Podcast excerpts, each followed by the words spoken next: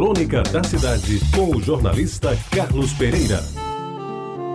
Muito bom dia, ouvintes da Rádio Tabajara. Ele chegava sem avisar, mas sempre era muito bem recebido. Geralmente sua chegada coincidia com a hora de ir para a cama, aí pelas nove da noite. Às vezes ele vinha de trem, outras vezes usava o velho ônibus, mas preferia mesmo era pegar a carona nos caminhões que vinham do Rio Grande do Norte para Campina ou para João Pessoa. O fato concreto, meus amigos, é que a chegada de tio Joca era uma festa para todos.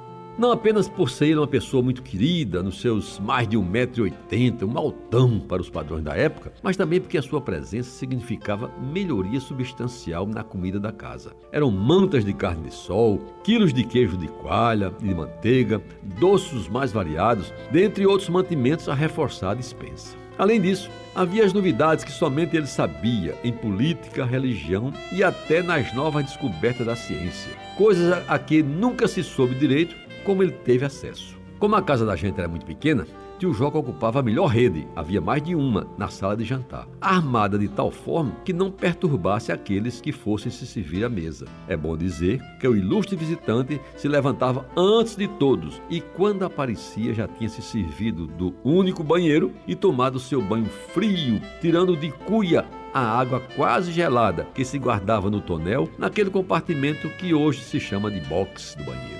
Quando eu saía da cama, ele já tinha calçado suas botas pretas e bem lustradas, guardando uns pés que imagino hoje teria o número 46 por aí. Já tinha tomado o primeiro café que minha mãe lhe servia antes das seis da manhã e começara a fumar o charuto Suerdick. Acho que era esse o nome da marca. Holandês da melhor qualidade que ele comprava a um fornecedor de cabedelo. Às vezes, o charuto era trocado pelo bem acabado cachimbo, do qual saía uma fumaça que de tão cheirosa ninguém tinha coragem de reclamar. Vestindo calça de mescla bem passada e camisa do mesmo tom, os cabelos pretos e lisos, bem penteados sobre uma cabeça arredondada, da qual sobressaía a face de tez queimada pelo sol do sertão, e um bigode vasto e bem cuidado, tio Joca era um belo exemplar do homem típico do Nordeste. Daqueles que à época se chamava de coronel do interior. A bênção, tio Joca, dizia eu, com profundo respeito. Deus te dê boa fortuna, meu filho.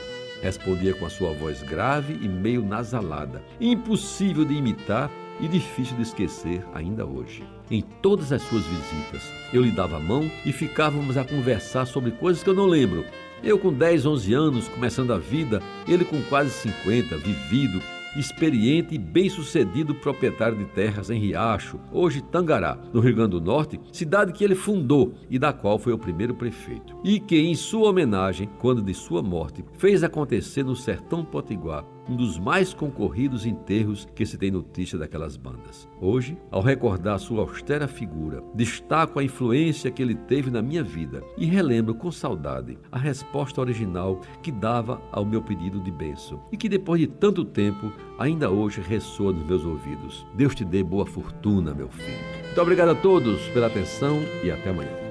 Você ouviu Crônica da Cidade com o jornalista Carlos Pereira.